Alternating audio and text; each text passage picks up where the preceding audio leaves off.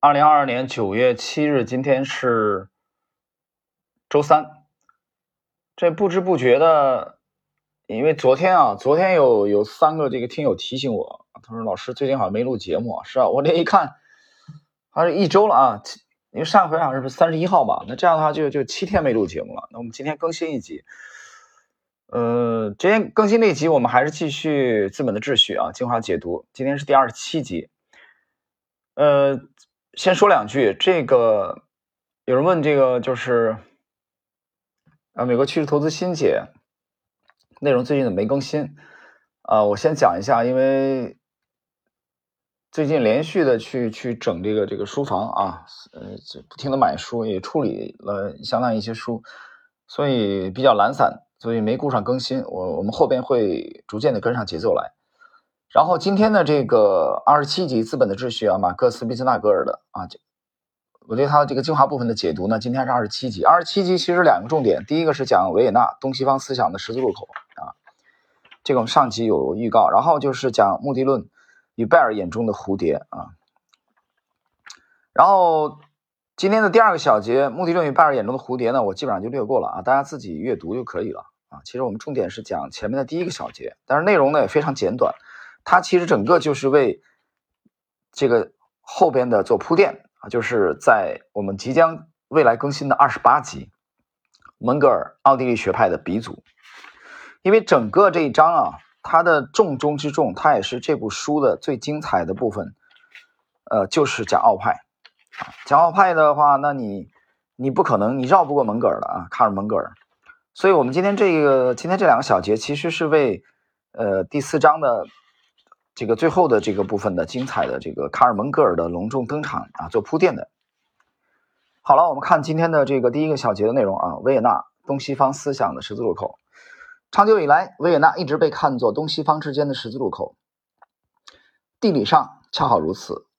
商人和十字军曾穿过浩大宽广的多瑙河。到了19世纪，在拿破仑的征服者中，哈布斯堡王朝正沉浸于其辉煌的黄金时代。维也纳，世界的交汇点，人们据此重新划定边界。在法国战败投降后，重建欧洲。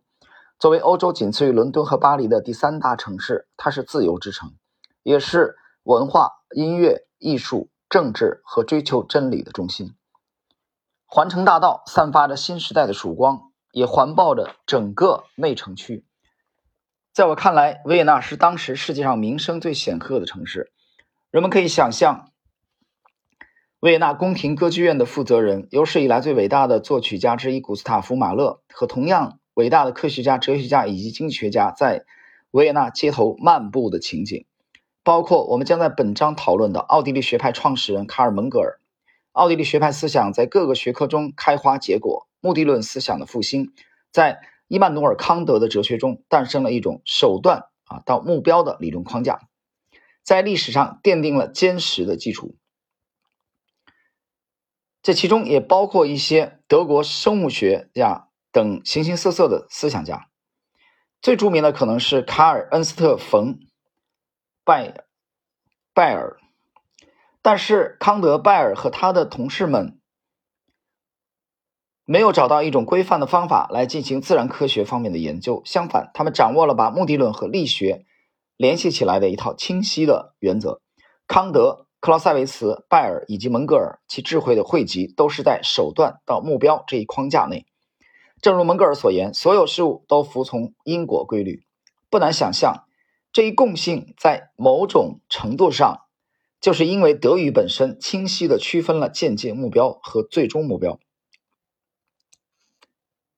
这一差别或许是不会在其他西方语言中出现的。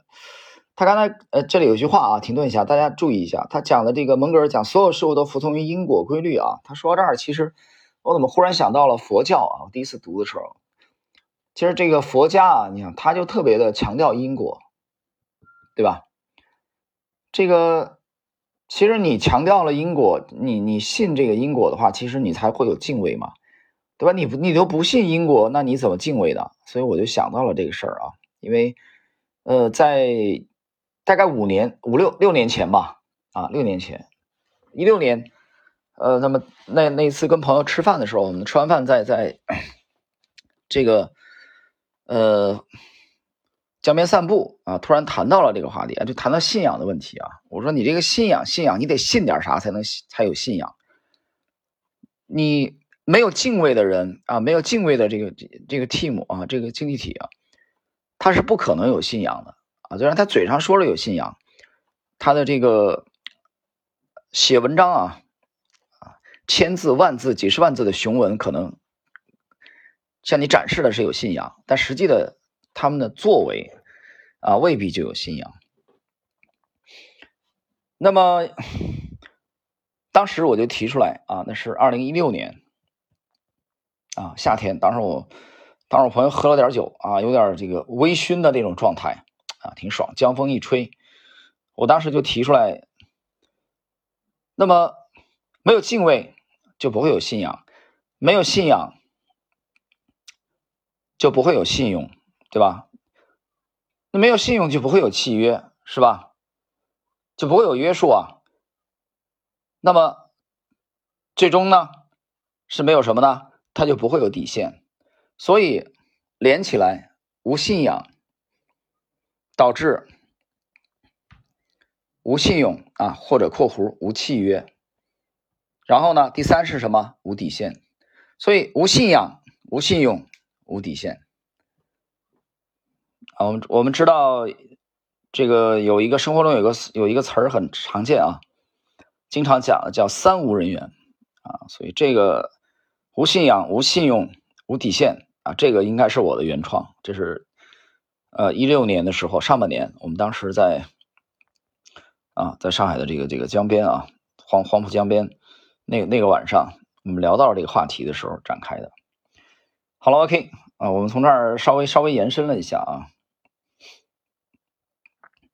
接着继续一百零四页最后一个自然段，目的论的复兴始于自然科学，即为德国生物学家认识到生命形式是存在目的性的，但他们同时也接受定量研究的实验科学的成果。这便是目的论思想的最新进展。目的论思想始于亚里士多德。到中世纪时，已经受到基督教神学以及神圣计划的影响。然而，康德最终否定了这种思想的正确性。这两种形式的目的论，一种是有神论的，即自然由一种神秘力量所引导；另一种则是机械论的，啊，即控制论。那么，接着啊，一百零五页。啊，我们接着一百零五页的第二个自然段。与此同时，拜尔拒绝自然科学中有神论的拟人化的以人为本的观点。尽管如此，他还是以康德的目的论框架为基础，提出了一种绝非达尔文主义的进化论观点。拜尔认为，目的论是探索有机体和自然界中万千形态与功能之间因果关系的基础。那我们讲到了，拜尔认为，目的论是探索有机体和自然界中。万千形态与功能之间因果关系的基础，大家记住啊，这一点大家要记住。其实它，它这个就是为了为了这个后边的内容做铺垫啊，做铺垫。这个马克思·毕斯纳格尔这部书里边有很多这这种呃这种铺垫啊，其实也贯彻的是他这种迂回的啊这这种风格，大家要耐心一点。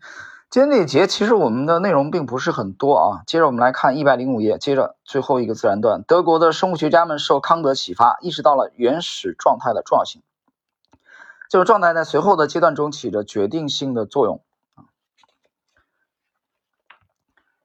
那么一百零六页的啊上方的这个第一个自然段，也是这个小节的最后，那么。在康德目的论的范畴内，这是我们战略提升中的另一种表达方式。通过前期劣劣势来获得后期优势，超越了任何一个主题或学派。他们在许多学科中都被标为重点内容，其中也包括经济学。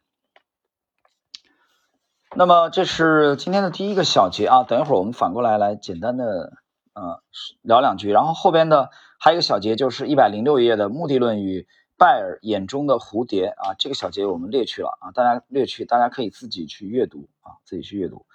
这里边谈到了这个拜尔啊，刚才其实第一小节已经已经提到了这个拜尔。呃，这些内容都是为了后续的去进一步的真正展开奥地利学派的啊几位大家，从卡尔蒙格尔开始。前面我们在前几集铺垫呢是前奥地利学派的啊，比如说萨伊啊，比如说巴施夏。那么回顾今天的这个整第一个小节维也纳的这个啊，其实我还是觉得还是有点感触的啊。今天呢，因为内容其实不是很多啊，我们简单的可以呃说两句。其实整个欧洲去过欧洲的朋友们，应该可能每个人喜欢的都不一样吧啊，有喜欢南欧的啊，喜欢意大利的这个呃阳光啊，对吧？但是也有也有喜欢英国的。那我本人来说，我。我比较喜欢的有三个城市，第一个是巴黎，啊，第二个是奥地利，第三个是瑞士，啊，瑞士是一个北欧国家啊，巴黎不用讲了嘛，对吧？时尚之都，浪漫之都，但是反而我对对这个对对英国啊，对伦敦呢不是特别的感兴趣。那么今天我们这一节他讲维也纳啊，其实讲东西方思想的十字路口。维也纳其实我觉得它在整个欧洲的历史上啊，它其实。诞生了许多的重要的人物啊，不单是这个哲学家啊，这个思想家，包括这个音乐家、作曲家，大家熟悉的啊，老约翰施特劳斯啊，比如这个小约翰施特劳斯，这个奥地利这个国家啊，它其实 它诞生了很多的著名的音音乐，包括这个约瑟夫海顿啊这样的和这个舒伯特啊，福明茨舒伯特。那非常非常著名的，比如维也纳国国家歌剧院啊，这个我们在之前曾经有过这个这个设计啊。这国家并不大，人口也不到一千万吧，啊一千一千万左右吧，就那样吧。地理位置很有意思，它在欧洲的这个中部吧。它的维也维这个奥地利应该是它的西边，应该至少跟三个国家接壤啊。你去过的话，你就应该知道，它国家虽然不大啊，国土面积不大。它跟德国啊，跟瑞士啊，跟这这个跟德国、瑞士啊，这个传统的这个资本，这个就是西方的阵营的国家啊，是是接壤的。呃，然后还是跟意大利啊，它的南边跟意大利接壤，然后它的北边和和这个东边啊，就跟以前华沙条约的啊一些国家。华沙条约国接壤，前华沙条约国现在已经解散了啊，华沙条约已经解散了，不存在了啊，就华约嘛啊，我们小时候那华约和北约两大集团对峙，呃，比如说捷克啊，比如说这个斯洛伐克啊，这俩这俩国家 各自独立了，比如说这个匈牙利啊和这个斯洛文尼亚，所以它是啊被被包裹在中心的啊这种这种位置，其实我觉得它在。欧洲整个思想史啊、艺术史啊、哲学史、音乐史上面都占有这个非常非常重要的地位。当然了，我们其实谈到奥地利啊，其实你也绕不过伟大的作曲家莫扎特。所以这个国家啊，其实很有看头啊。有机会的话，大家可以去啊，去去好好去体会一下。有很多很多的内容，就是你不要说，哎，我只。我到那儿，我只记得这个奥地利的清炖牛肉啊，或者维也纳的炸牛排啊，当然这些是美食挺好，或者说奥地利的皇帝松饼啊，这口感挺好，或者萨赫蛋糕，我对蛋糕这玩意儿真不感兴趣，我觉得太甜了啊，受不了。其实它它最大的看点，我觉得，呃，比如说像弗洛伊德啊，西格蒙德·弗洛伊德啊，古斯塔夫·克里姆特画家，弗洛伊德是著名的这个心理学家啊，这样的人物，他这样的历史。我觉得这样有人文底蕴的啊，一个欧洲的这个小国，其实有很多的许许多多内容，就是值得啊我们去去去探索啊，是一个非常非常有看点的啊一个国家，包括这个它它的首都啊。那么我们讲奥派啊，奥地利经济学派。然后呢，这个作者马克思·毕斯纳格尔呢，他又把他的这个投资方法命名为了奥地利这个奥派的这个投资法。但是我在前面跟大家介绍过，其实你去看奥派的这些大家啊，其实相当一部分他都不是奥地利人，不是奥地利人。哎，那他为什么叫奥派呢？我想我们随着后期深入的这个学习，大家可以逐渐的啊了解到这一点，就是我们逐渐的会深入的去学习一些奥派的巨匠啊，卡尔蒙格尔啊，庞巴维克，嗯，米塞斯，呃，哈耶克等等等等啊，我们后期都会包括这个熊彼特。